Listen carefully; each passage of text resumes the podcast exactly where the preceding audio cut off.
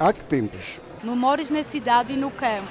Há que tempos? Os dias das lojas antigas na Madeira. Há que tempos? Vivências para recordar e ouvir na rádio. Antena 1. Há que tempos?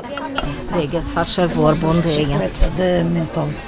A mercearia mais antiga, ainda aberta na Rua dos Tanoeiros, no Funchal, continua a ter os aromas de sempre. O espaço, que inclui um bar, tem mais de 150 anos e é conhecido na Madeira e no estrangeiro por vários nomes. Ao balcão, na mercearia ou no bar, Paulo é o Bento das especiarias ou da farmácia. Há muita gente que conhece a mercearia do Bento, a mercearia do, das especiarias e agora puseram novamente a farmácia. Portanto, chamam farmácia porque isto aqui tem um pouco de tudo para a saúde das pessoas também, porque as especiarias também fazem muito bem à saúde. E fora isso, o que é que têm de bom para a saúde? É bom para a saúde, tudo, desde a taberna até a parte da mercearia. Meu lindo, muito obrigada. Paulo Bento trabalha com a esposa e a mãe na loja que primeiro foi dirigida por um tio e depois pelo pai. O rosto mais conhecido é o da mãe, Rosa Lopes, a senhora que poucos chamam pelo nome. Eu fico muito orgulhosa, valiosa. Não sou valiosa, mas sinto, sinto o orgulho quando me chamem a Senhora das Especiarias. E prefiro que me chamem a Senhora das Especiarias do que a Rosa das Especiarias. A senhora das especiarias ia à mercearia desde criança com o pai e foi por entre os aromas que conheceu o homem com quem viria a casar. Coisas de alfa, já, já havia assim um, um certo clima. E depois eu já queria ver as compras, já queria era saber quando é que meu pai vinha às compras para ajudá-lo. Uh, e foi, o namoro começou foi aqui dentro. O namoro, depois o casamento e os filhos. Rosa só foi trabalhar quando ficou viúva. O filho orientou a mãe no negócio. E eu não quis estudar para ir para costeira. E não foi, então é no meio das especiarias. Os aromas chegam a vários lugares do mundo com os imigrantes.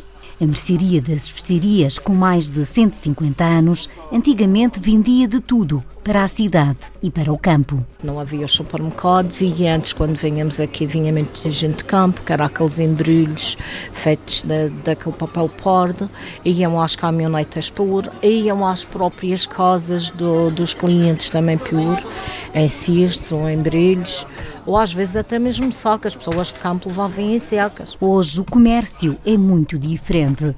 A mercearia e o bar foram renovados depois da destruição causada pelo temporal de 2010. O espaço continua a ser o das especiarias e agora tem também o nome de Farmácia do Bento.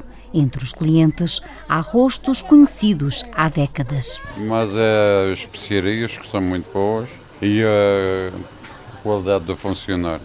Eu conheço os donos daqui há muitos anos. E gosta de vir a estas mercearias antigas ainda? Claro que sim. Não sei, a gente compra-se assim aos poucos e no supermercado tem que ser mais presente. Obrigada. Eu compro milho em grão, eh, eh, portanto, comer para os animais. Eh, bem tomado, o que é que compro mais? Ai, compro tanta coisa. As especiarias também, as famosas também, especiarias? No Natal, principalmente no Natal. Para os bolos de mel? Sim, sim. Hello, Charlie! O que é que isso significa? É, é um cumprimento que a gente tem. Já há muitos anos que vem esta mercearia? Eu disto me conheço praticamente, sempre. Não, não vale a pena. Olha, mas esse senhor está a cantar. Esse senhor é que sabe.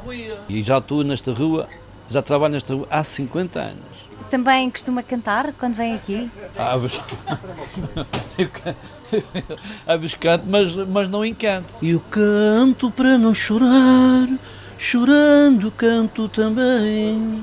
E eu vivo só para cantar toda a dor que a vida tem. E eu vivo só para cantar toda a dor que a vida tem. Um trabalho de Celina Faria com pós-produção áudio de Paulo Reis e gravação de Carlos Câmara.